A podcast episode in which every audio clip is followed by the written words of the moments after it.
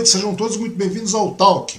Eu sou Osmar Wang e hoje meu convidado da vez é ator, é diretor, é escritor, é professor de teatro, ele é jornalista, também já foi vereador e atualmente é o vice-prefeito e titular aqui da pasta da cultura em Suzano. O meu convidado da vez é Valmir Pinto. Seja muito bem-vindo, Valmir. Tudo bem com você? Olá, boa noite, Osmar. Boa noite a todos que estão acompanhando essa live aí. É um prazer também falar com você, falar de cultura, sobretudo. É sempre um momento que eu gosto muito. Então, estamos aí para bater um papo com a galera, com você especialmente. E parabéns pelo trabalho que você vem desenvolvendo. Eu, acompanho a distância aí e sei que é, tem passado por aí gente bastante qualificada. Espero estar à altura dos seus convidados aí. Opa, sempre à altura, Valmir. De verdade mesmo, muito obrigado pela sua disponibilidade, pelo seu tempo, né? Porque, apesar de tudo, é como eu costumo dizer sempre, né? Apesar desse período de pandemia, parece que a coisa fica mais prática, mas muito pelo contrário, ela se torna muito mais complicada, né? Na, na pandemia tudo se torna mais difícil, né, Valmir? E, de novo, é. meu, muito, meu muito obrigado a você, muito obrigado a todos que que vão assistir, que estão assistindo e que irão assistir ainda também, né? E também quero agradecer também as pedir também que as pessoas é, curtam, né, se inscrevam no nosso canal aqui pelo YouTube, curtam, curtam esse vídeo, compartilhem esse vídeo aí e também agradecer nossos patrocinadores, né, o Bazar da Sil, o Restaurante Vale aqui de Suzano. E dizer que se você gosta do tal, quiser ser um dos colaboradores, basta dar uma pontadinha do, no, na câmera do seu celular com o nosso QR Code que está na parte superior aí e dar uma colaborada. Vai ser muito bem-vindo também. É, a gente tem o QR Code, a gente tem PagSeguro, tem Apoia-se, tem Pix e se você quiser ter a sua marca aqui conosco, é só você mandar uma mensagem para nós para o número que está acima e daí a gente faz aquela negociata e coloca o negócio aqui no ar, né, Valmir? O negócio hoje está nessa base. tá certo. É, Propaganda que, é a alma do negócio. É, temos que fazer o negócio funcionar. Mas me conta aí, Valmir, é, Muita gente aqui, aqui em Suzano conhece, como eu estava falando com você em off agora há pouco, né? Muita gente aqui em Suzano conhece você como vice-prefeito, né? E muita gente também é aquela coisa que eu digo, né? Muita gente, porque muita gente também não conhece como vice-prefeito, né? As pessoas, as pessoas geralmente se lembram mais do nome do titular que estava na campanha, aquela coisa toda tal. E você tem uma expressividade bastante grande aqui na cidade, né, Valmir? Por isso que eu quero chegar e começar a conhecer o Valmir, né? Porque a gente fala ah, o Valmir vice-prefeito, Valmir da cultura, Valmir, mas quem é o Valmir da cultura? Vamos começar a falar dessa maneira, que eu acho que é mais legal. Porque você é, um, você é natural de Suzano, né, Valmir?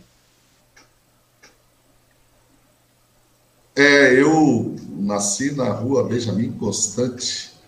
É, aliás, na rua do Centro Cultural, onde é a sede uhum. da, da, da, Secretaria da Cultura. Então, sou um, um suzanense nato. É. Aliás, é uma observação uhum. bastante interessante. É, pela primeira vez na história de Suzano, você tem o prefeito e o vice que nasceram em Suzano. O Rodrigo também o Rodrigo é, também é suzanense. Né? O Rodrigo é também tem muita história também, né? O Rodrigo, é. uma hora dessa, eu sento com ele para conversar e também vai ser uma coisa bastante legal. Mas me conta, daí você morou, você nasceu lá na Benjamin Constante, né? Você morava no centro de Suzano, literalmente no centro mesmo, né? Isso, isso. E como é que foi a juventude do, do Valmir nessa época? É, eu, né, acho que como toda a família, é, que a gente, no início, batalhava, morei em vários lugares, né?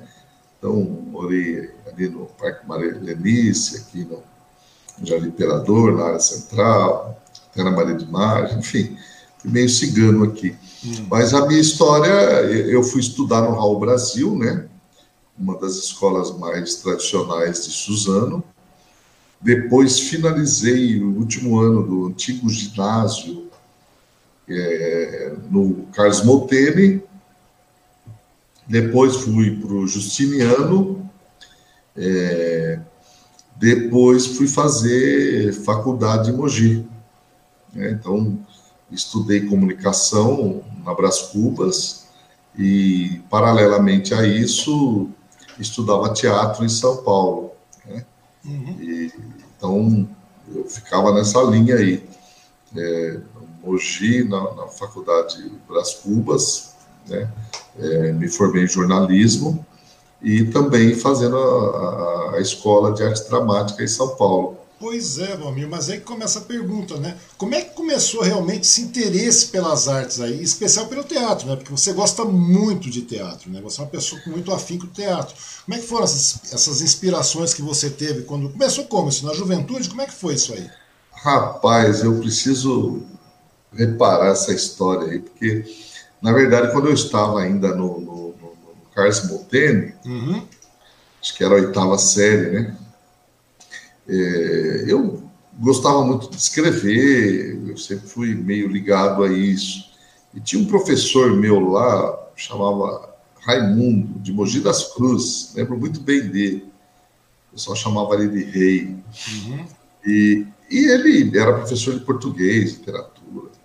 E eu passava as coisas que eu escrevia para ele, ele falava, poxa, meu amigo, você gosta de escrever, você escreve até bem e tal, por que, que você não vai fazer teatro, entra numa escola de teatro? Eu, na hora, achei aquilo estranho, não tinha me passado pela cabeça isso, né? Uhum.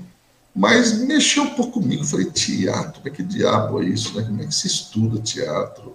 É um moleque, né? Ah, tem um grupo... Época, ah, devia ter o quê? Uns 15 anos, 14 anos. Aí ele falou assim, tem um grupo de teatro Mogi, bastante famoso, tem aquela do Adamilton. E eu já conhecia o Tem de nome, o Ricardo Blatt, que é um ator famoso uhum. da Globo, era do grupo, saiu de lá. E ele falou: Poxa, eu vou te indicar lá. Ah, falei: Ah, legal.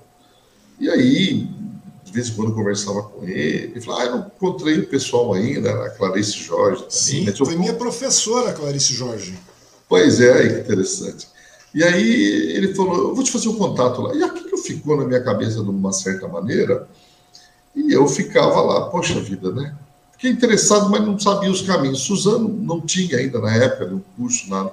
Eu tinha um amigo meu de Mogi, aliás, que era de Suzano, aliás, mas morava, morava em Mogi, o Arthur, uhum. que estava fazendo jornalismo é, em São Paulo e estava fazendo um curso de teatro. Um dia a gente conversando, ele falou: Poxa, eu tenho um lugar bacana para te apresentar. É lá no Bexiga, na Bela Vista. E eu tô lá, uma galera bacana, um trabalho diferenciado. Se você quiser, eu te levo lá. Eu falei, cara, eu quero sim. E, e aí ele pegou, marquei com ele um dia, molecão, peguei o trem, hum.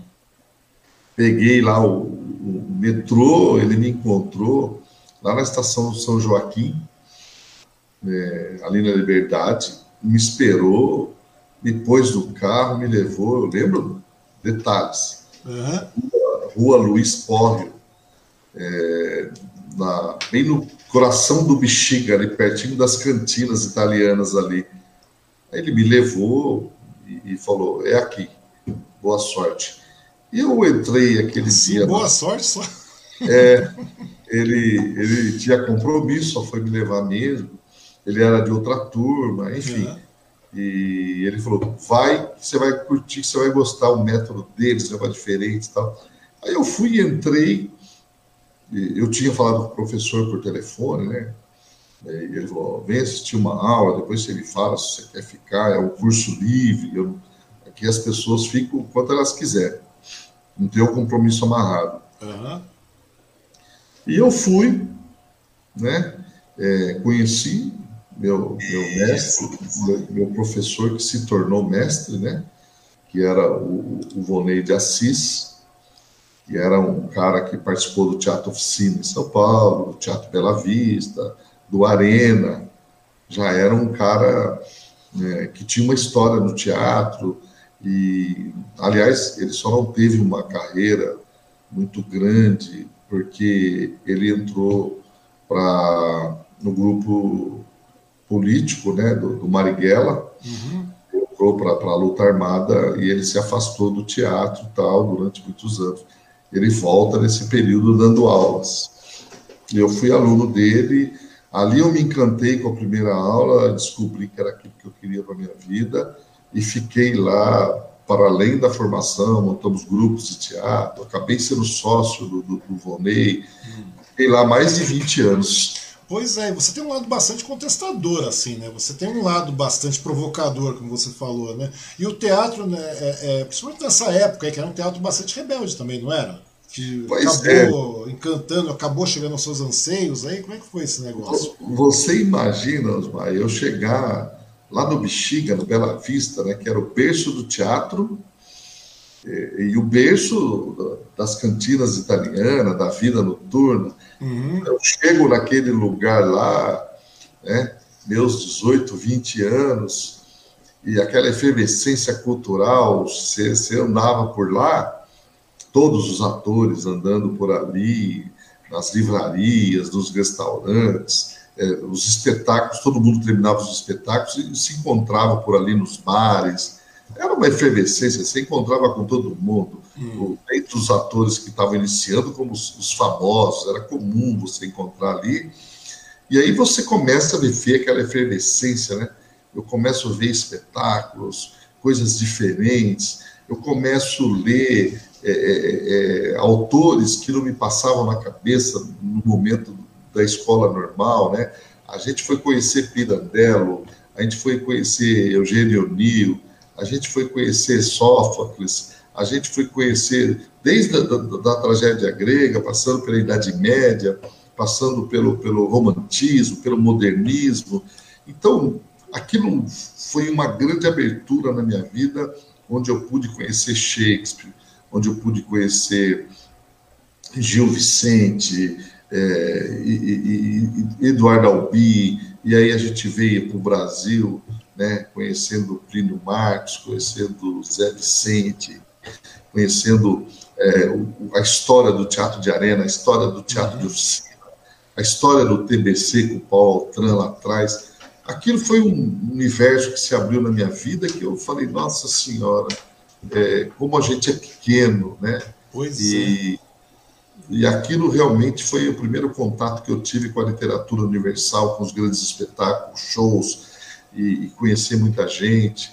E aí eu fiquei encantado e, e eu já tinha um viés político muito grande, né? Eu sempre fui um cara contestador, como você disse. Então juntou essa coisa artística com essa coisa política e elas caminharam muito bem. É, eu acho que eu podia, em determinado momento, ter caminhado talvez um pouco mais para a arte. Eu tive chances, mas eu também nunca fui um cara que fiquei buscando a todo momento incansavelmente. Então, uhum. eu tinha minha história lá, tinha minha história política aqui, elas foram caminhando juntos e chegou no momento que a política acabou é, tendo mais espaço do que a arte e a cultura, mas é, sem mágoas, eu sempre arrumo um jeito de estar envolvido. Eu escrevo peças, eu dirijo. Pois é, cara. E começou, e é uma coisa legal, né? Eu estava conversando com o Sacolinha uma vez, como você é, ter acesso à cultura libertadora, principalmente a leitura, literatura, né? É uma coisa que liberta mesmo, né, cara? É uma, quando você tem acesso à cultura, o negócio toma outros horizontes. A grande verdade é essa. Né? Estava conversando com o Sacolinha, eu falei, nossa, é verdade, cara. Eu falo da. da, da o Sacolinha me conta a história dele, chega até a arrepiar. Não estou falando onde ele começou a ver o poder que a leitura dá, que, o, sabe, o discernimento, os horizontes que abre. é uma coisa bastante legal. E ainda mais quando você tem esse lado contestador, esse lado de de estar lá na prática, de, de ter esse lado de, de, questionamento, de questionar, quando você vê que existe realmente questionamento, que você não é um doido, não é verdade? Porque a gente fala assim, que a gente será que é só eu que penso dessa maneira, rapaz? Quando você vê que não, que existe uma massa pensante, de, é, tudo muda, né, Valmir? É uma coisa maravilhosa, cara. Eu acho incrível isso, cara. Quando você começa a disseminar e, e pensar e ter acesso a tudo isso aí, quando você traz isso para dentro, você vê que no, a cultura é muito mais, né, cara? Querendo ou não é, é, chega um determinado momento que a, a, a, educação, a cultura em si, querendo ou não, ela está estritamente ligada à política. A grande verdade é essa. Não tem por onde, né, cara? Porque você começa a mudar através disso. A cultura muda, mas a política também é necessária. E daí você acabou Sim. entrando nisso aí. Não foi verdade? Porque não tem por Elas onde. Você... É, acaba caminhando juntos, né? Eu. Aliás, um abraço para Sacolinha. Estamos transmitindo também essa live aqui pela minha página no Facebook. Hum, que maravilha acompanhando também aí. O Sacola foi um que eu trouxe para a Secretaria de Cultura quando eu virei secretário. No começo ele nem queria. Eu falei, vai que vai ser bom para você. E é um menino de ouro aí, está despontando aí. é, é um grande sucesso já aí, uma, uma, realidade, né? Sim. Ele começou com a gente aqui, o primeiro sarau aqui da história de Suzana a gente fez juntos, né? Eu já fazia no teatro em São Paulo, a gente trouxe para cá. Mas, voltando à tua questão, de fato, é, a literatura, a arte, ela abre uma porta, cara, que eu não tinha dimensão do que era, né? Eu ouvia falar em Shakespeare, mas eu não conhecia Shakespeare. Quando eu comecei a ler as peças de Shakespeare, eu falei, meu Deus do céu, o que, que é isso aqui? Né, quando eu fui ler Sófocles, Eurípides, que eu peguei as peças de teatro, Aristófanes, eu falei, meu Deus do céu, esse mundo é muito grande, né? É, e aí eu fui olhando as coisas, eu falei, meu, é, é, esses caras são gênios, né? Fernando Pessoa me Opa. arrebatou de tal maneira que é o, espetacular. É o, é o meu poeta preferido, né? Eu, eu, montei um espetáculo dele, aliás, quem dirigiu foi meu mestre, Moreira de Assis, que foi meu primeiro professor. Ele dirigiu o espetáculo. Nós montamos esse espetáculo chamado Igual contra Igual, da obra de Álvaro de Campos. Nós ficamos quatro meses no Centro Cultural São Paulo, com esse espetáculo. E depois nós fomos para o Ruth Escobar, ficamos mais um ano e dois meses. É, e, e, era bastante interessante, porque no Centro Cultural São Paulo a gente apresentava a peça quarta, quinta, sexta, sábado e domingo. É, ficamos quatro meses, era um espaço, é, logicamente era um espaço pequeno, 60 lugares, uhum. mas para você manter o espetáculo quarta, quinta, sexta, sábado, domingo, Rapaz, é bons tempos. É, não, é complicado. E sem contar que é uma intensidade diferente todo dia, né, Valmir? Ah, muito. O, te, o, teatro, o teatro nunca é igual, a grande verdade é essa, né? Todo dia é uma situação diferente, né? O que já difere de, de, de coisas que são mais é, programáticas, como te, é, é, é. cinema, televisão. O teatro é você no tete a tete, é uma vivência, uma experiência nova todo santo dia. A grande verdade é essa. Tem uns amigos que, que, que, que tocam teatro em Mogi também, e é uma, uma constante eles falarem isso para mim, né, cara? Imagina você tocando aí quatro meses seguidos, né? Quatro Rapaz, é, é, é, é, assim. É, você repete a mesma coisa, o mesmo texto todos os dias, as mesmas marcações, as mesmas ações, mas a energia ela é super diferente, cara. A, a, o que você recebe do, do, do de troca do povo uhum. é, é, um negócio absurdo, absurdo. Você não tem ideia do que é aquilo. E aí, é por isso que ele passa a ser diferente, porque nunca é o mesmo, né? Verdade. É, e, e, e aquilo é uma troca de energia bastante interessante. Eu sou muito apaixonado né? Se você, você não me perguntou, mas eu já vou falar. Uhum. se, eu, se eu pudesse fazer minha escolha entre um político, é, entre a carreira de, de, artista, eu, eu ficaria com a carreira de ator. É, então, eu. É assim, é uma coisa que, que realmente eu fiz. Tá no sangue, não tem jeito, cara. É paixão vem, vem daí. A, a política é. é uma consequência apenas, Valmir. A grande verdade, eu vejo você dessa maneira, né? Eu vejo você é, a gente tem, a gente tem a, a, a, experiência, por exemplo, eu fiz é, várias novelas no, no SBT, uhum. fiz, fiz na Record, é, fiz algumas minisséries, fiz, fiz minissérie na Globo é, fiz algumas coisas em cinema, é, que é outra paixão que eu tenho, o cinema é um negócio muito forte também, arrebata muito. A televisão eu acho um pouco fria, sabe? É um negócio que você chega lá, tem que ir gravando, enfim. Mas o teatro realmente, a troca de energia é um negócio impressionante. Acho que todo mundo devia experimentar ser ator um dia para ver o que, que é isso. Receptividade né, do, do, do, público, né? É uma coisa. Não tem por onde. A Clarice Jorge, mesmo naquela época, olha que faz tempo isso, hein, cara? Ela já falava isso para mim na sala de aula. Era uma coisa muito legal, cara. Eu acho que o teatro é uma, é, não tem experiência melhor do que o teatro. Para quem realmente né, tá, tá, gosta desse segmento, nesse, nesse segmento da arte aí, não tem por onde, cara. O teatro é, é o pico da, da sabe, da, da, do retorno automático. É uma coisa que você sente, você muda, você, aquilo que você falou, todo dia você muda, né? A intensidade é outra. E sempre você a tá, energia, muda, é outra. energia é outra. A troca de energia é direta, né? Não é aquela coisa que você vai ter que esperar vir um review para o pessoal verificar, ter o retorno daquilo, etc. O comentário. É na hora, você abriu a boca, o retorno vem automático, né? Você vê pelo, pela, pela maneira como a, a, a, o, o público emudece, a maneira que o público olha, você está olhando para os olhos deles, né? não tem outro caminho. A grande verdade é, é essa. Mesmo. E é uma é. coisa muito legal. Vamos, bom, vamos agradecer quem está nos participando aqui na nossa transmissão. O Herculano Oliveira, estamos juntos, Valmir.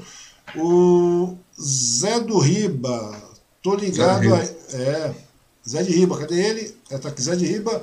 É, sucesso a todos aí no programa. Valmir, sempre uma boa história. A grande verdade é essa, né? E tem mais gente aqui. Deixa eu tirar o óculos, que eu não estou enxergando nada com óculos. É, lá no Facebook agora.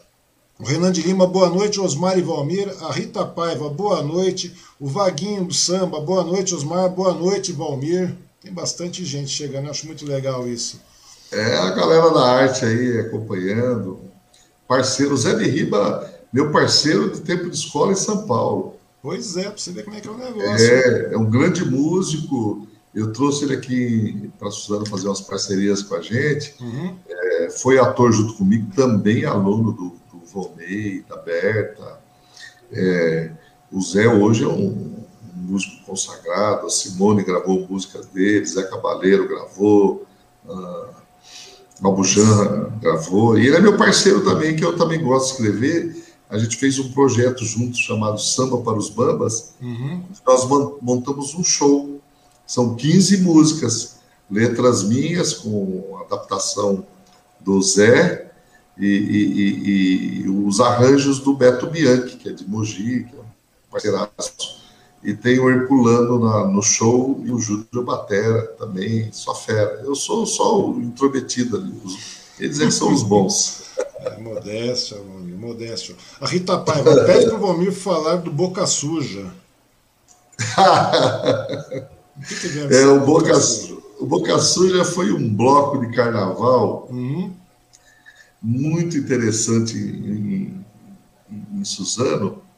É, eles eram um bloco muito irreverente, muito criativos. Eles saíam com plaquinhas, arrumavam um tema, satirizavam muito a cidade os políticos da cidade, é, muitos amigos, o Bio participava lá do, do Boca Suja, aliás, o marido da Rita, o Vlad, meu uhum. amigo, também participava, é uma galera gigante lá. Depois, pós o Boca Suja, eu também criei um bloco de carnaval aqui em Suzano com uma galera nossa aí, chamado Bando Bu.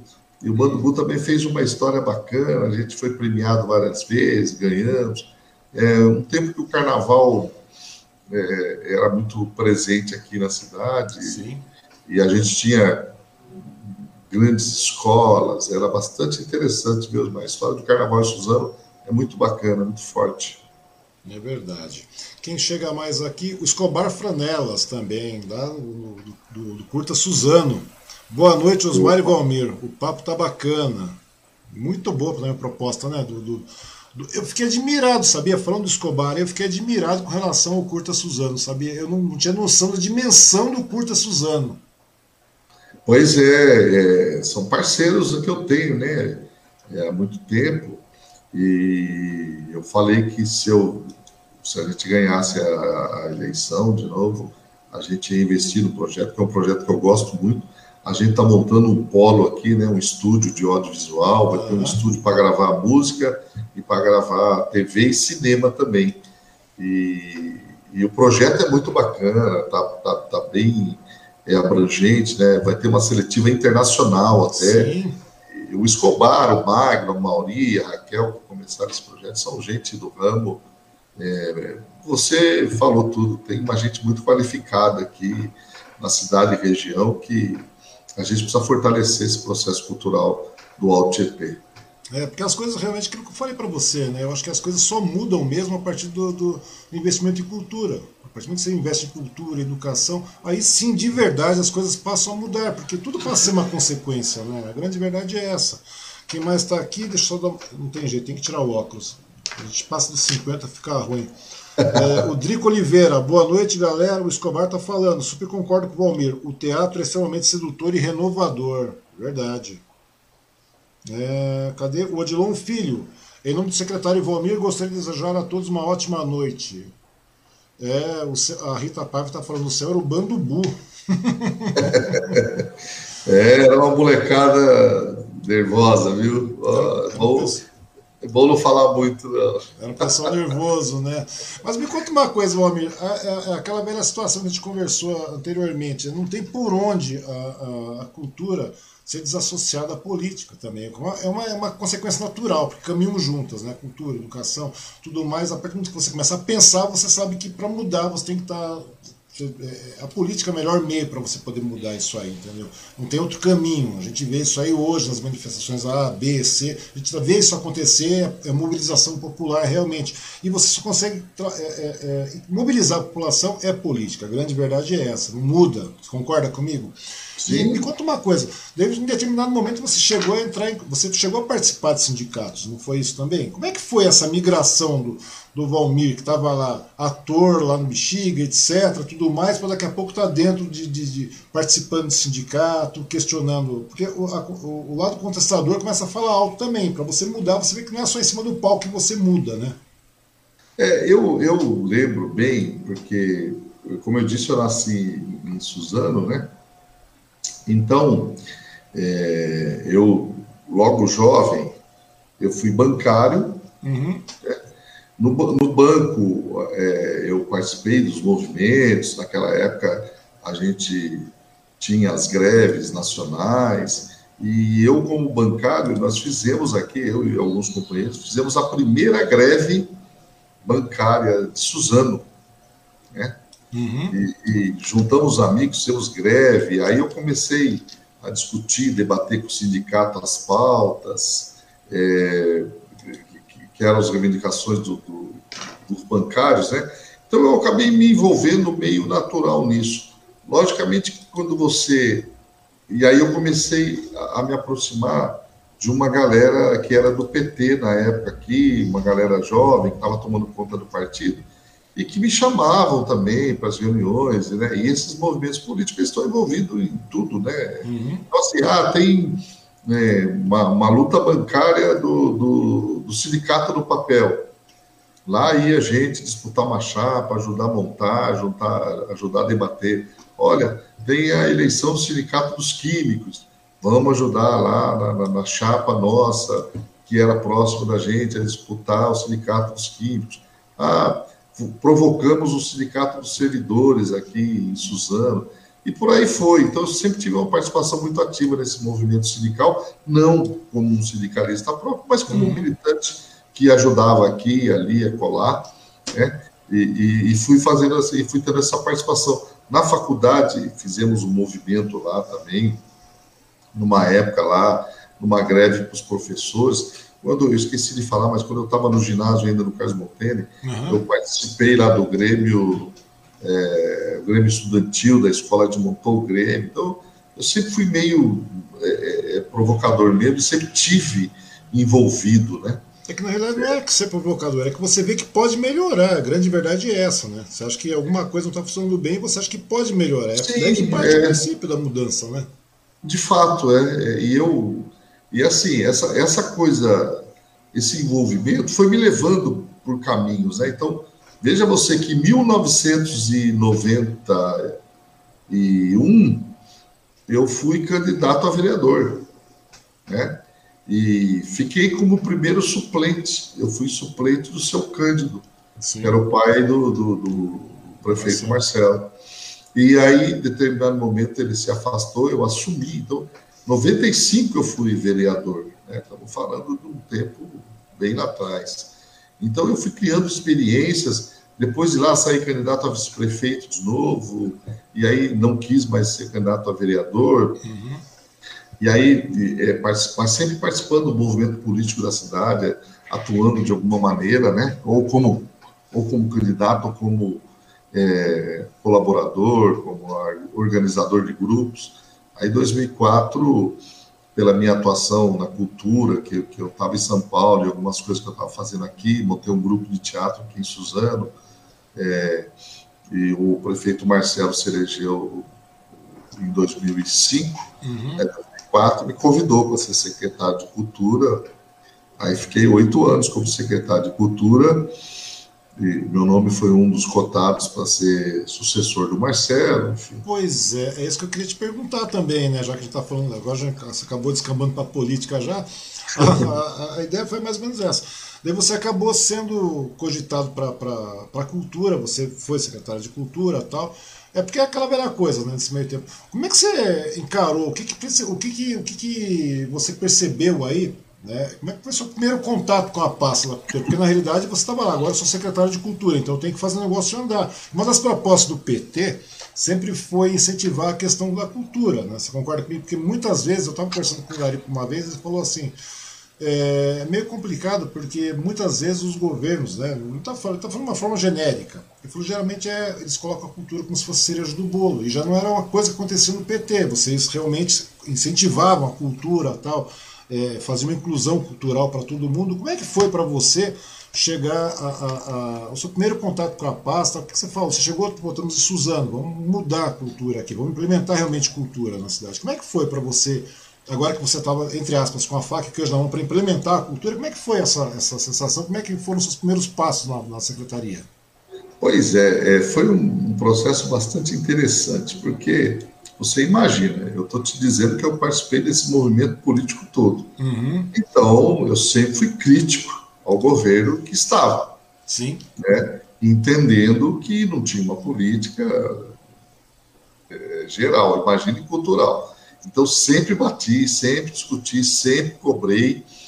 E aí, de repente, eu vi o secretário. Eu falei, meu Deus do céu, agora como é que faz? Né? Eu sempre critiquei. Vou pois é, é isso que eu ia te perguntar. Pois é. Vou precisar quando está na oposição né? é uma coisa, quando está na oposição é uma coisa. Quando você já está lá na frente, o seu telhadão mudou, quando você vai falar, não tem mais alvenaria, agora é tudo vidro. Né? Como é que ficou o negócio? Foi exatamente isso. A hora que eu olhei e falei, agora, meu Deus, o que, que eu faço, né? Então, e, e olha que coisa interessante. Primeira, uma das primeiras coisas que eu fiz, eu fui lá no meu professor, que sempre foi meu mestre, uma espécie de guru, né? Uhum. de Assis. E aí eu falei, Vonei, e agora, o que, que eu faço?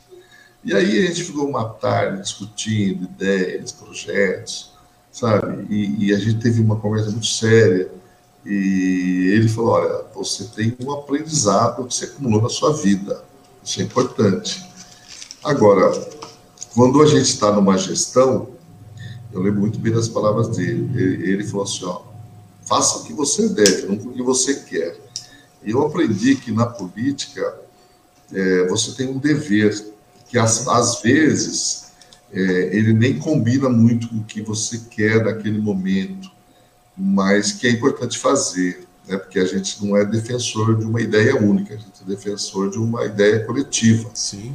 E quando você governa, você não governa para o seu partido, você não governa para o seu grupo, você governa para a cidade, você governa para todo mundo. Há que se entender isso, por mais que você tenha divergências de ideias né, de algumas pessoas, de alguns grupos, mas você vai fazer a gestão para todos.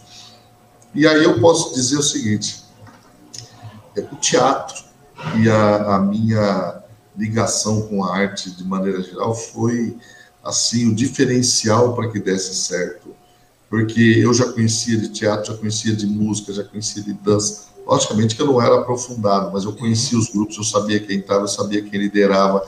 Esse movimento que você disse, o PT é muito forte em cultura. Então eu visitei amigos secretários é, que eram do PT, que me passou toda a experiência. É, a gente tinha muito acúmulo é, de, de gestão nessa área. É, e foi um aprendizado muito grande. Então, é, foi bastante interessante, mas eu digo que a visão teatral, a visão cultural que eu criei, né, que eu aprendi, eu trouxe para dentro da gestão. primeira coisa que eu fiz... Sem, sem querer interromper, mas você, pelo, pelo, pelo fato de ser ator, de estar ligado ao teatro, estar ligado à arte tudo mais, é, mesmo na política, ela te deu uma, uma visão diferenciada das coisas, porque você é uma pessoa realmente que é do meio, você é do meio e está lá na Secretaria de Cultura, você está trabalhando com arte, você está gerindo arte, está proporcionando arte, está produzindo arte no município, ou seja, cultura e tudo mais.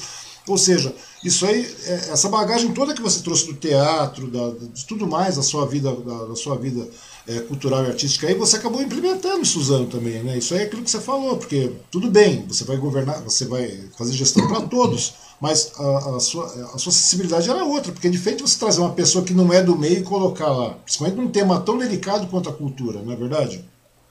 Olha, veja você, quando eu entro na Secretaria de Cultura, e eu vou entender o que está aqui dentro, o que, que a gente tem, nós tínhamos na época quase 100 funcionários, que tinha um departamento de, de eventos, de atividades, então é, nós tínhamos quase 100 funcionários. Uhum. Desses 100, só sete eram artistas.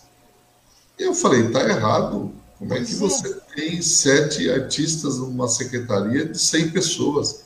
Então foi a primeira coisa que eu inverti. Eu trouxe um monte de artistas para trabalhar comigo. Então todos aqueles que trabalhavam comigo, que tinham uma história comigo no teatro, que tinham uma história comigo na arte, na cultura, eu trouxe para cá. pedi liberdade para o prefeito Marcelo, ele me deu, e eu trouxe pessoas que tinham muito conteúdo, muito conceito, e foi assim que começou a dar certo, porque todo mundo sabia o que falava, todo mundo sabia da sua área. Então, no primeiro ano, nós fizemos uma mostra de teatro que virou uma marca, e nós, durante meus oito anos secretário, nós fizemos oito. Nós fizemos festival de música, nós fizemos festival de dança. A gente começou a abrir a Secretaria de Cultura, nossos espaços culturais, ampliamos e colocamos todo mundo aqui dentro. Então, a gente, de fato, deu voz para os artistas, né? E deu vez para quem queria consumir. Começamos a levar coisa para a rua, né? Que hoje o Arte Pública é um projeto que começou lá atrás. As pessoas gostam muito desses painéis pintados, né? A gente punha orquestra no meio da praça. Né? Eu punha balé clássico no meio da, da praça, da estação. É, hoje, com a pandemia, impede muito, né? Sim. Aliás, eu, eu recebi comunicado aqui, o pessoal quer saber das oficinas e tal.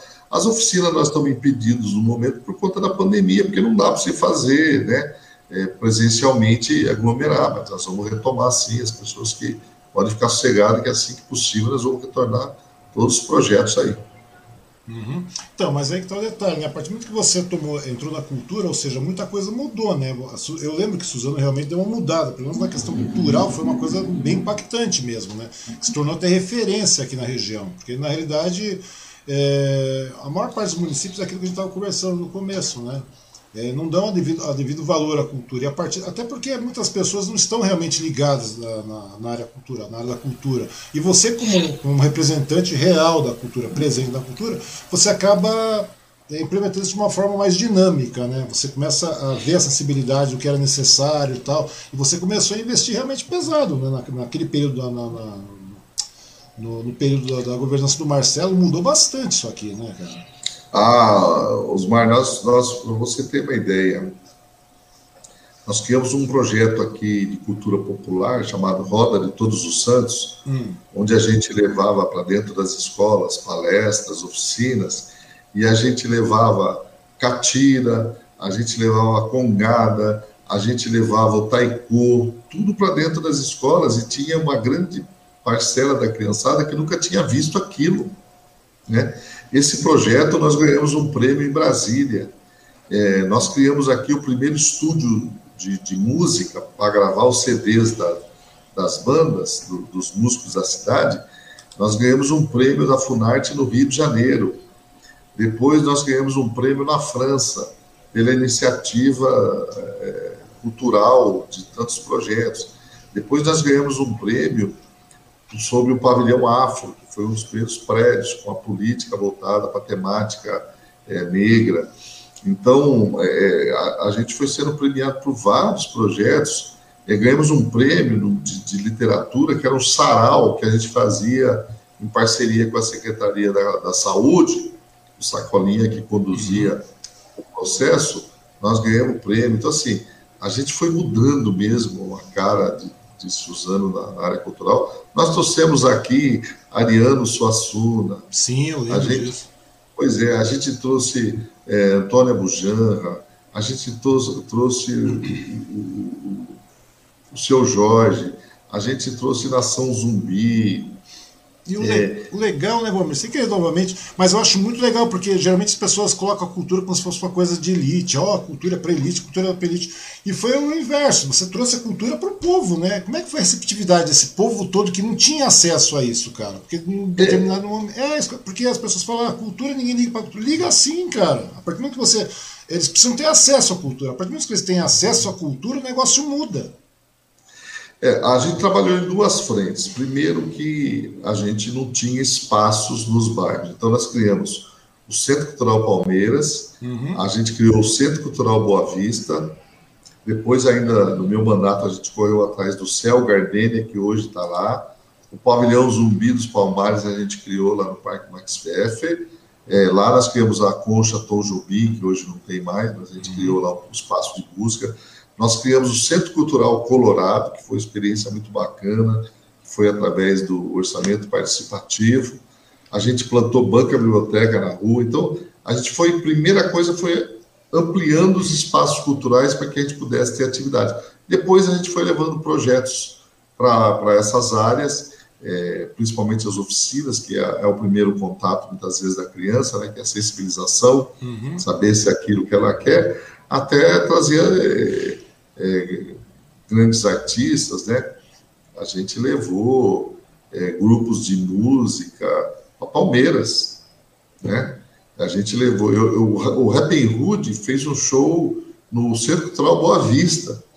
Pô, mas é, é legal, é... quando você, numa gestão dessa, você começa a criar aparelhos para isso, né? Para disseminar cultura. Eu acho muito legal isso, cara. Porque você, é aquilo que eu estava falando, a gente estava conversando, conversei com o Geraldo Rodrigues esses dias atrás aí, a gente estava conversando a respeito disso.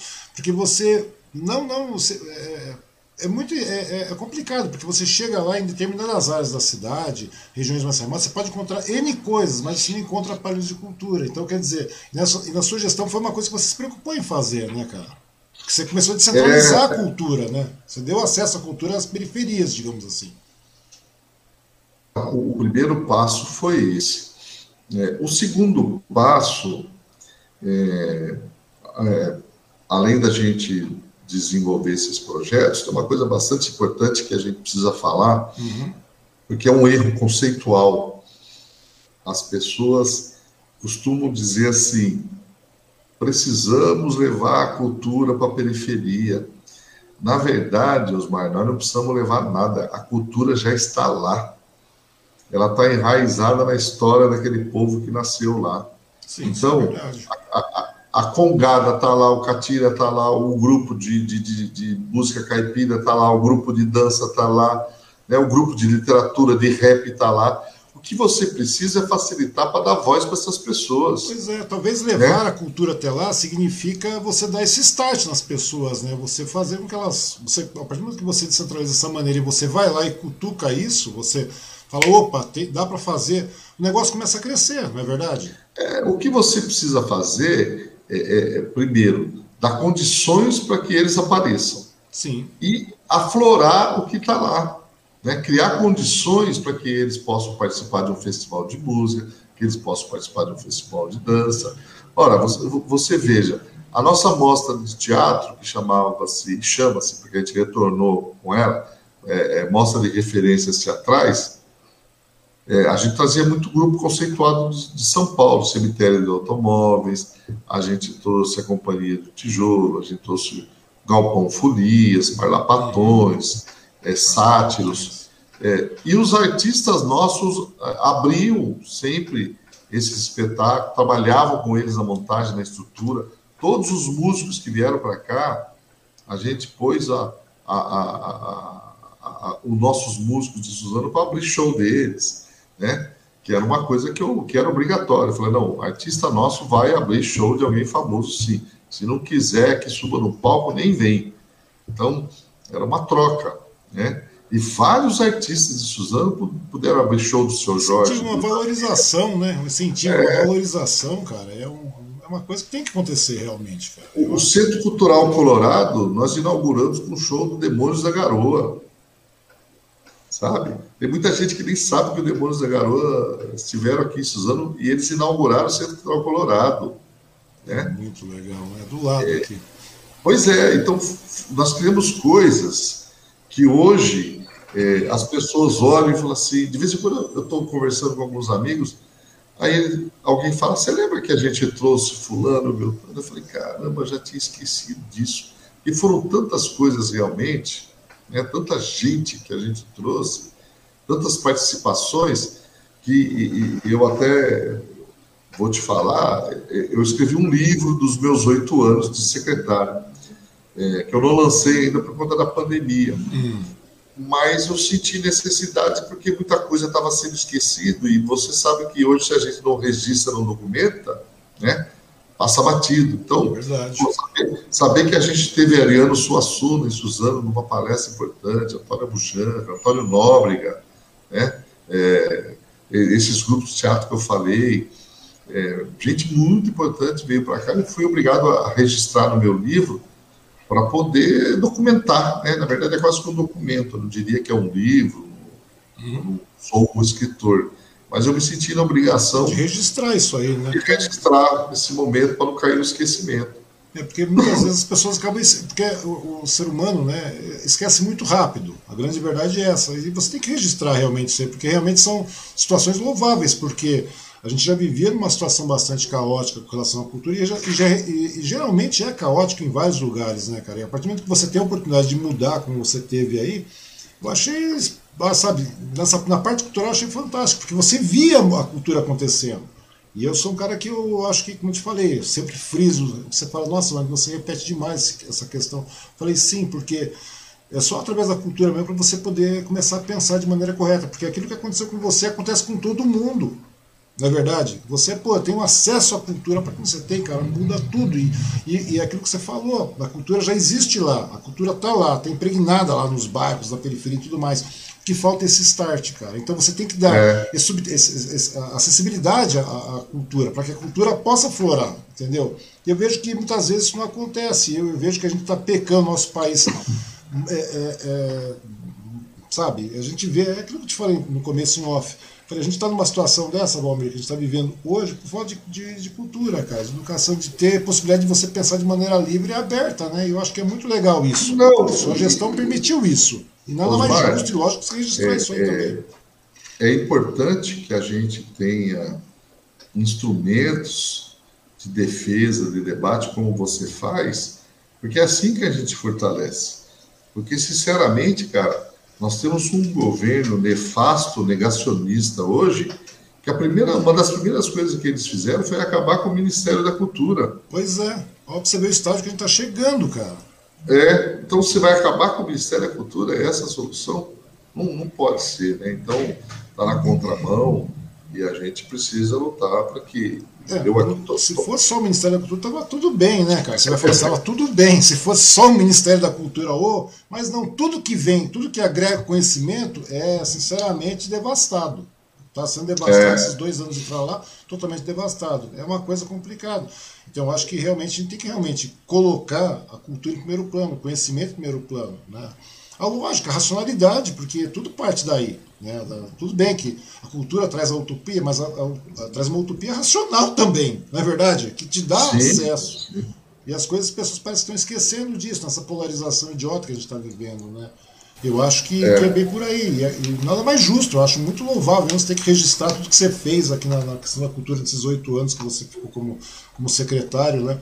Eu achei bastante legal isso, de verdade, porque era visível realmente, não estou puxando o saco, não é nada. Eu acho que, que é, bem, é bem isso mesmo, porque estava estagnado o negócio, a grande verdade é essa, estava estagnado. Quando você chegou, tinha uma secretaria lá, tinha 100 pessoas, 100 e tantas pessoas, tinha sete, meia dúzia de artistas, realmente pessoas ligadas. Como é que você vai gerenciar, como é que você vai gerir cultura se as pessoas não têm noção do que é a cultura, cara? Não, não têm noção do que é abrir esse, esse, esse esse leque que, que, a, que, a, que a cultura permite que você tenha. Né? Então eu acho que é muito legal isso aí, cara. Eu acho que você tem que fazer isso mesmo. Eu acho que é mais do que louvável.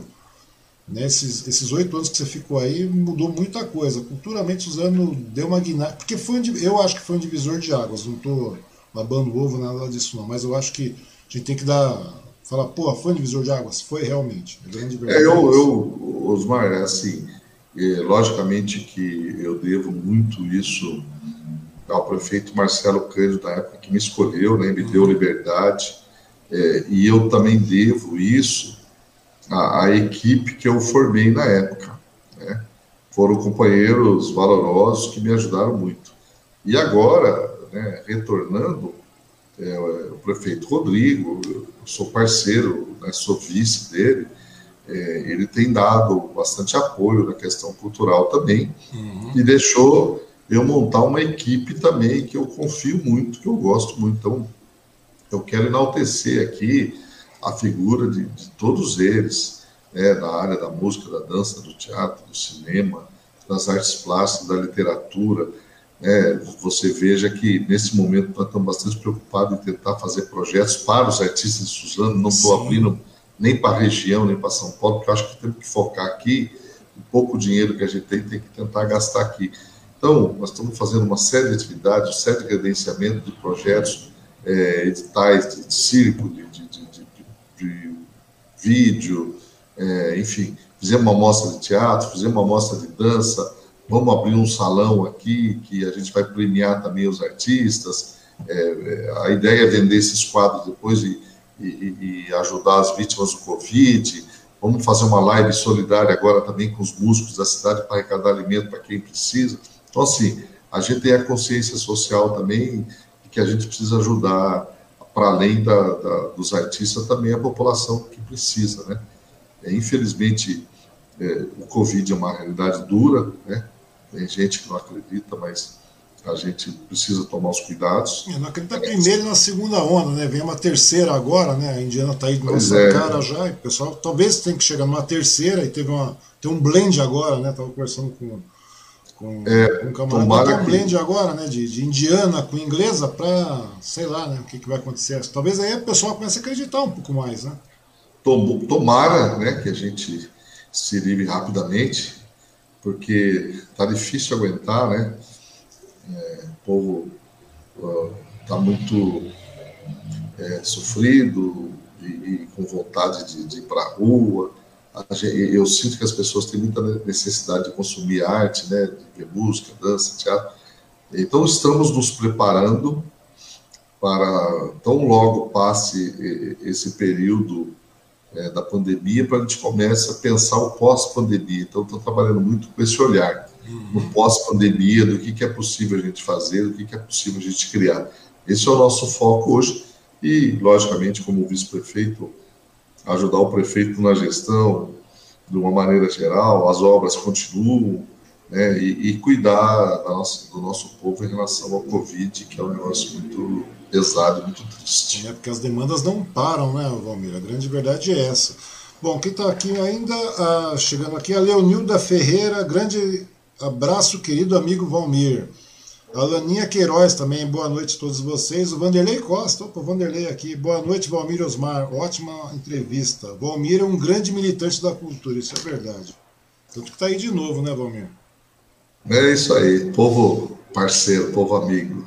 Mas aí que tá. Daí você ficou os oito anos na cultura, daí, daí houve um, um, certo hiato, né, Valmir? É, é, tinha um processo é, em andamento, né? Meu nome foi cotado para ser sucessor do prefeito Marcelo. Pois é. Infelizmente não deu certo, a gente acabou perdendo a eleição uhum. e aí eu me tornei vereador, né? E como vereador também tentei, fui presidente da Comissão de Educação e Cultura, fiz projetos paralelos, né? É, criei uma casa de cultura, fiz um projeto de teatro dentro da Faculdade Piaget, apoiei um projeto esportivo também é, lá no Esporte Clube Europeus, e, e, e como vereador eu, eu, eu, quis fazer alguma coisa interna na Câmara para que ficasse marcado, né? Uhum. Então, é, tinha uma premiação lá dos profissionais do ano, que era em homenagem ao artista plástico, eu ampliei para o artista, então os músicos, os atores também puderam receber esse prêmio. É, criei a medalha Nelson Mandela, que é uma medalha, uma honraria da casa para premiar políticas afirmativas da questão afro, é, movimentos ou pessoas, personalidades. Então, está lá é, marcado hoje na história medalha. E criei, por um decreto lá aprovado pelos nossos pares lá, a, a, o nosso Centro de Memória Paulo Caldas. Uhum. Ele está em fase de construção, de ter um espaço que eu também acho que a Câmara também tem que ter um espaço do patrimônio histórico. Né? Então, procurei contribuir lá como vereador, embora fosse de oposição, né? Uhum. Briguei muito, travei calorosos debates lá, sempre muito respeitoso. Às vezes perdemos o tom lá um pouco. É, sobe um pouco. Política é assim mesmo. Na é, hora do... Mas eu, eu, mesmo sendo opositor ao governo Tucuzumi, sempre tratei o prefeito com muito respeito.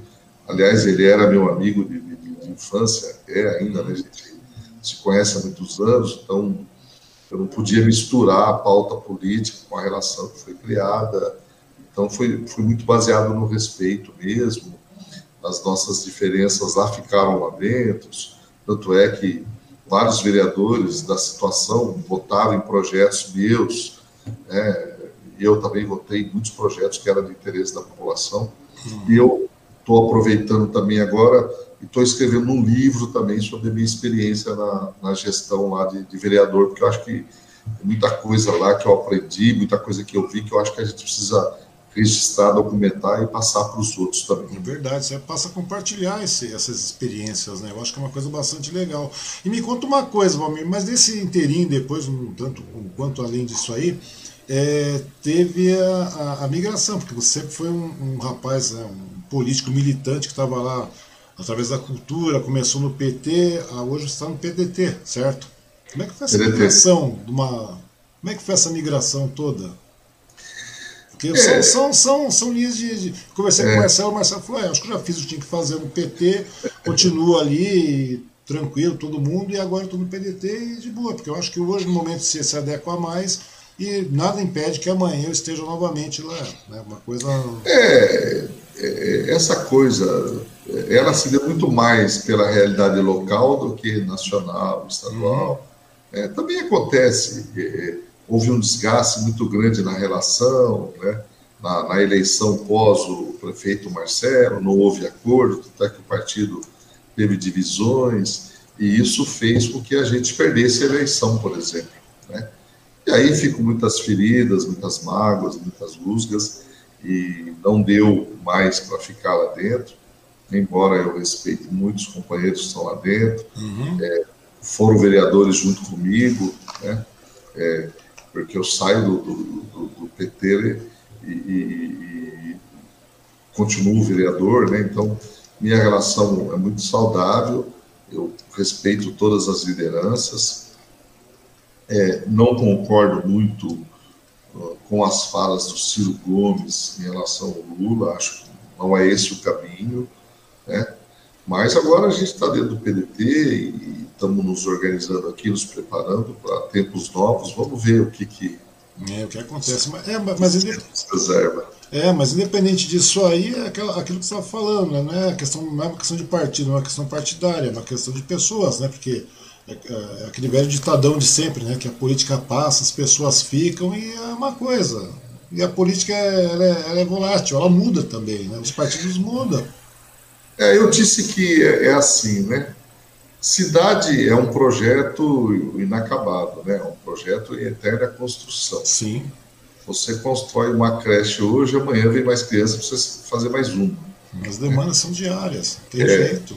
E você um dia para da, da, da sua profissão política, do seu cargo político, e a cidade continua, né?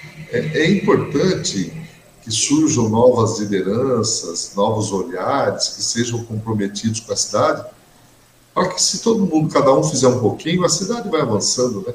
Lamentavelmente, a cidade foi governada há muito tempo por um grupo político, né? Que eu acho que deixou a desejar bastante. A cidade não avançou. É, a cidade era estagnada, a cidade era precária. Né? Você veja, nós entramos no governo em 2005, só 30% da cidade era asfaltada. E a cidade já tinha 60 e poucos anos. Então, como é que se asfalta 30% em 60 anos? Né? Nos nossos oito anos, nós, nós asfaltamos mais 30. Então, depois de 70 anos, a gente quase chega a 60%.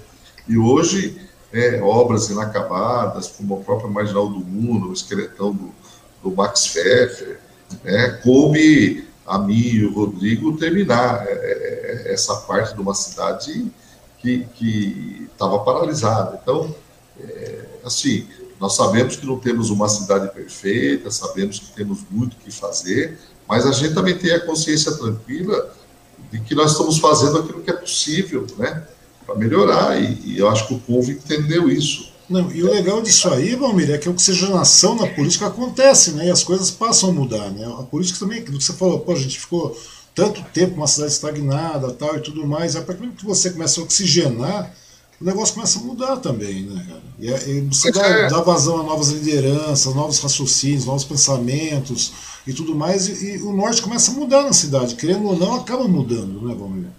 É isso, eu, eu acho, inclusive, eu defendo é, o movimento de oposição, a crítica, porque é dela que a gente avança, né? É, lógico que tem que ser respeitosa, tem que ser. Né? Nós somos eleitos pelo povo. A prova está aí, quase 80% do, do, da votação. Há que se respeitar isso. Sim, Quem sim. não gosta, paciência, né? Mas tem que se respeitar. Mas, ao mesmo tempo, a gente sabe que isso também aumenta a responsabilidade nossa, né? De, de avançar ainda mais uhum. dentro daquilo que a gente precisa. Pois né? é. E que o povo precisa. E é para isso que nós estamos aí. Pois é, Valmir. Mas vamos voltar um pouco antes aí da, da né, da, vamos pegar para a questão da, do convite para você ser vice-prefeito. Como é que foi isso? Como é que você chegou? Pô, você, era, você era uma, um nome bastante forte, cotado para ser a sucessão do Marcelo, tal, tudo mais. Não vingou, a história toda não vingou, não foi essa. Daí tudo bem, daí você saiu candidato, né? Chegou lá e. Ah, como é que chegou o convite para você ser vice-candidato? Como é que chegou? Vice-prefeito, desculpa. Como é que foi essa conversa? Na verdade, é, é, é assim, eu costumo dizer sempre que a nossa história a gente tem que forjar ela na luta, né? É, o fato de eu ter sido um secretário com bastante visibilidade, com bastante coerência, é, levou o meu nome é, a ser cotado como sucessor do Marcelo. É, em seguida, eu viro vereador e eu faço um mandato bastante combativo, uhum. e eu uhum. contribuí bastante. A Câmara realmente quem viveu lá no período que eu estive lá sabe que a gente criou um polo de, de, de debates importante. Eu criei um jornal meu, eu tinha um canal que eu divulgava as coisas. Eu fui muito crítico com, com o governo Tokuzumi, é, denunciei, denunciei Ministério Público. É, eu, eu, é, eu realmente fui bastante ativo e isso manteve meu nome também dentro de uma proposta para é, é, sair candidato a prefeito. Uhum. E aí eu dialoguei bastante com o prefeito, a gente foi junto com o PDT, né, com o Marcelo Cândido. É, em princípio, era, a ideia era eu e o Marcelo fazer uma dobradinha. É, o Marcelo teve os problemas legais lá, não pôde concretizar a candidatura dele. E aí nós ficamos é, na seguinte situação: ou a gente lançaria minha candidatura ou a gente fazia uma coligação. Naquele momento, a, a coligação mais coerente, mais viável, era com o Rodrigo, porque ele era um político novo, não tinha vícios, né, não tinha participado de, de grandes grupos políticos, era uma pessoa que eu tinha uma amizade já na cidade, conhecia, é, e é, logicamente que a gente fez toda aquela análise, né? é possível sair sozinho e garantir? Tínhamos dificuldade, não tínhamos muita estrutura, não tínhamos muita força, e achamos por bem que naquele momento a soma com o Rodrigo seria bastante interessante para que a gente pudesse realmente garantir uma vitória, né? e, e foi o que aconteceu. É, a gente debateu bastante um programa mínimo de governo, que as nossas ideias batessem, né, naquilo que uhum. era convergente, criamos algumas pautas e fomos para a eleição e deu tudo certo, ganhamos a eleição. Acho que o povo entendeu bastante o nosso, a nossa proposta, o nosso projeto, e a gente é, ratificou de novo a nossa parceria e estamos aí trabalhando bastante. Pois é, eu conversei com o Rodrigo certa vez lá no, no Suzano hoje, no Hoje no Ar lá, é, no período pré-campanha, tal, aquela coisa, no período de campanha, né, que nós é, trouxemos o pessoal para conversar, todos os candidatos, inclusive, não escapou um, conversamos com todos, né, e daí o Rodrigo, na, na, na, no início, ele chegou e falou para mim de cara já, falou assim, não, ele, o, o Rodrigo realmente chegou e exaltou bastante suas qualidades, né, falou sua parceria, seu empenho, trabalho, e disse que não ia abrir mão de você de jeito nenhum nessa, nessa campanha, né, tanto que acabou sendo reeleito, né, e teve uma, uma votação mais do que expressiva. Vocês tiveram 110 mil e um votos, é isso, né, cara? Uma coisa. Esse um foi o meu. O Rodrigo disse que é dele. É, ninguém sabe é quem é. Já, é já todo, todo, mundo, todo mundo já falou que era dele esse voto aí, né? É e, e, agora me fala uma coisa, tudo bem, a gente já pegou, uma, você pegou os oito anos, daí você foi vereador, daí você pegou o primeiro mandato como vice-prefeito, etc tudo mais, e daí calhou essa, essa pandemia que está vivenciando, essa fase negacionista desgraçada que está difícil de passar, né, que só, a gente está retrocedendo cada dia mais, eu não consigo ver um negócio desse. Mas o que aconteceu. E agora vem a parte, né? Porque, como a gente falou, ano passado, né, eu mal te vi também com relação à questão de rua, porque a gente sabe que é uma questão de, de, de comunidade, de cuidar, estar no grupo de risco, tudo mais. Então a gente procura ficar mais na nossa, mais tranquilo também. E a, e a campanha de rua é uma coisa que, que é muito presencial, né? Querendo ou não, você está lá. Você tem que estar conversando com o povo, vendo o povo, olhando o povo é, é, é, tendo contato direto com as pessoas e acaba, a gente acaba não fazendo isso, digamos assim, né? porque muita coisa mudou né, nesse último ano de campanha. Foi difícil fazer campanha né, nesse último ano. Foi uma campanha bastante atípica, né? Porque você veja, é, ao mesmo tempo que você tem a necessidade de dialogar com o povo na rua, você também não pode ir, né? Tem que evitar ao máximo. Então foi uma campanha muito voltada pelas redes sociais, pela mídia. E né? pelo trabalho executado também, né? Pois é, e, e, se levou muito em consideração o que foi feito, né? Então, que foi um debate que eu, que eu, que eu disse bastante que eu fiz aqui nos bastidores e tal. Olha, merece crédito quem faz. Né? Então, nós estamos fazendo. Então, você tem o que mostrar. Então, se você tem o que mostrar, você pede mais um voto de confiança para continuar fazendo, porque a lei assim permite. E foi o que a gente fez e o povo de fato entendeu, viu o tanto de obras que a gente fez, que a gente resgatou e deu crédito para um segundo mandato é, que a gente está enfrentando com muita dificuldade nesse momento por conta do Covid, mas eu espero que a gente vai ultrapasse logo esse episódio, esse pesadelo, para a gente avançar um pouco mais aí nas políticas que temos que fazer. Pois é, então, essa é a questão que eu queria chegar, porque de cara você virou vice-prefeito novamente, né? E automaticamente também você angariou agora a pasta da cultura novamente, né? E, ou seja, como é que está sendo gerir tudo isso aí, é, gerir o mandato, gerir a pasta e tudo mais, nesse momento desgraçado que a gente está vivendo, cara? Que esse ano, na realidade, eu não sei como é que vai ser ainda não. Eu estou vendo que o negócio vai, vai ficar complicado, aí tem a gente tem que respeitar é, é, o governo do Estado e tudo mais. De contrapartida, daí tem um lado é, problemático, né? Que você fica vendo a insatisfação da população, que eles querem sair, muitas vezes não dá e tal, etc. E vai travando tudo. Como é que está sendo gerir é, é, esse período de, campo, esse período de, de mandato, esse primeiro ano, esses primeiros meses de, de, de mandato aí? Porque a cultura, querendo ou não, é aquilo que você falou. Não dá para fazer oficina, não dá para fazer nada, tal, você tem que ficar restrito, porque a cultura geralmente aglomera, a cultura geralmente traz as pessoas em contato direto. Como é que está sendo para você é, é, cuidar disso aí, Valmir? Né, na... Porque muitas, pessoas, muitas vezes as pessoas não sabem para que serve o vice-prefeito, mas o vice-prefeito está lá, ele tem cargos, tem funções, tem, tem, tem situações, e você ainda está agregando mais uma que é a cultura, né? Porque não tem como desassociar seu nome da cultura também. Querendo ou não, você já é quase que um é, secretário de Cultura, Valmir Pinto, acabou. É só falar isso, não tem jeito. É, seu nome está atrelado à cultura. Como é que você faz para gerir isso aí, esses primeiros, digamos aí, cinco meses que nós estamos aí, seis meses agora, em meio a essa pandemia infeliz que nós estamos vivendo? Porque o último ano já foi complicado, mas era um ano, né? Vamos lá, a gente não sabe o que vai acontecer agora, a gente já sabe que o negócio não vai sair daqui tão cedo. Como é que está é, sendo gerir, gerir isso aí, Romir? Na verdade, primeira coisa é o seguinte, né? O vice é aquele que não aparece muito, né? Discreto, porque é, não dá para aparecer mais do que o prefeito, né? Não tem que, disputar, não tem que disputar espaço, disputar mídia. Uhum. É, mas, é, é, ao mesmo tempo, é um trabalho de complemento. Né? Eu criei a unidade de planejamento estratégico, lá foi um pensamento meu, uma ideia minha, o Rodrigo gostou muito, e é um setor que está lá, que é uma realidade que hoje mexe com os projetos lá em Brasília, os projetos do governo do Estado, e, e muito interessante, e eu contribuí com isso. Mas eu senti um pouco a necessidade dessa, desse contato com a arte, com a cultura, né? Por mais que eu, que eu, que eu tenha feito lá, é, escrevi meu livro, escrevo peças, né? Eu participei é, agora recentemente de uma minissérie na Globo e, e também participei do, do, filme Marighella, né? Do, do Wagner Moura.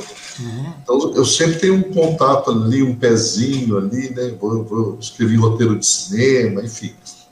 Mas eu estava sentindo muito essa necessidade de, de, de, de, estar mais perto, de estar mais presente, de uma coisa que eu gosto muito, né? E aí eu conversei com o Rodrigo, falei, ah, Rodrigo, que na primeira vez ele falou, você não vai para a cultura? Eu falei, não, não vou. Ele falou, como não vai? Pô, eu achei que você ia e tal. Eu falei, pois é, eu não quero me comparar comigo mesmo, acho que eu dei minha contribuição, acho que o outro tem que ir para lá, né? Na época eu que indiquei o Geraldo, até. Uhum. Enfim, é, mas eu senti agora a necessidade de estar mais presente, estar mais forte, de retomar, de tra trazer novas ideias. Acho que é o... Mas é isso que eu queria te perguntar. Será que essa sua sensibilidade por estar real, por ser um artista realmente em meio a essa desgraceira toda, que é essa pandemia, e o artista se reinventa? O artista se reinventa, de verdade. O artista é se tem alguma coisa que se tem alguém que se, que se reinventa é artista. O artista sabe se reinventar, ele se reinventa muito. A sua visão, a sua sensibilidade de artista não, te dá uma visão diferenciada para que você para que, que possa reinventar a cultura nesse período de pandemia, principalmente nesse ano, que a gente sabe que vai ser um negócio bastante, extremamente complicado, porque você não tem verba, a sua verba é menor do que a do ano passado, do que da gestão passada, do ano passado, porque as verbas são de, direcionadas de maneira emergenciais para determinados setores, não tem por é. onde. Né? Como é essa visão sua como artista não te dá esse privilégio de poder reinventar a cultura nesse caso, nesse momento triste que a gente está vivendo? Não, Romir. Não foi por isso que você pegou é, essa, foi por isso que você pegou a pasta? É, eu, eu realmente eu falei, puxa vida, né? Eu estou bem aqui como vice-prefeito, ajudando o Rodrigo, estamos organizando né, a unidade de planejamento, bacaninha, está tudo certo, correndo. Eu vou para lá de novo, vou ter trabalho, mas eu, eu acabei, acabei que acho que o, que o espírito do artista falou mais alto e eu falei, não, eu quero fazer de novo, quero mexer, quero novas ideias. Então, eu tenho provocado bastante nossa equipe aqui com novas propostas, novas ideias, e está sendo bastante interessante, está sendo muito desafiador. A gente entende o momento agora, né, da, da pandemia, que, que limita mesmo, estamos criando muita coisa online, mas já nos preparando também para a possibilidade do presencial. Enquanto isso, estamos reformando alguns prédios que a gente tem aqui, que eu acho que era o momento certo de mexer, então estou gastando um pouco de energia na recuperação desses espaços, uhum. para que a população possa ser atendida e acolhida melhor ainda, né? Mas é o, é o espírito criativo mesmo, que mexe com a gente, que faz a gente é, sair do lugar comum. Sair, sair da, da, daquela situação toda. Me conta uma coisa, é, com relação à questão da lei da, do Aldir Blanc, da lei Aldir Blanc, no caso, né? É, como é que foi a gestão aqui né, nesse período da pandemia tudo? Eu conversei com o Geraldo a respeito disso há um período atrás aí e tal. E como é que foi? Ela chegou a solucionar, preservou a grande parte dos artistas aqui de Suzano? Como é que, como é que ah, o, o, projeto foi bem feito aqui em Suzano. Nós tivemos, se eu não me engano, 1 milhão e 200, 1 milhão e 300 mil. Uhum e foram contemplados bastante projeto, bastante. Nós temos ainda um resíduo, não foi usado totalmente, e aí nós estamos numa discussão lá em Brasília, né? É, o Congresso é, aprovou a utilização desse resíduo, cada cidade que ficou com a sobra para usar, né? Uhum. O Tribunal de Contas aprovou, mas o, o presidente vetou. Então, é, estamos acompanhando né? a, a, derrubada do veto, né? nós estamos em contato, existe um grupo de artistas falando lá com a Jandira Fegari, com a Benedita da Silva, que foram as autoras da lei, uhum. é, para que derrube o veto para que a gente possa usar. E, e, e logicamente, que cultura, né, qualquer valor ajuda, qualquer valor Sim, agrega. É verdade. E, então, nós estamos nesse compasso de espera. Me parece que talvez a votação seja até amanhã, para tentar a derrubada do veto. Vamos aguardar até amanhã. É, eu acompanho as cidades do Alto Tietê, né? tem uma câmara temática do, do Condemate, e eu estou como coordenador dessa câmara temática. Estamos pensando em projeto regional também. É, e tem muita cidade que tem resíduo bastante interessante que pode ser usado com os projetos, com seus artistas aí, é o que nós queremos. Pois é, porque a classe mais afetada realmente são os artistas né, nesse período.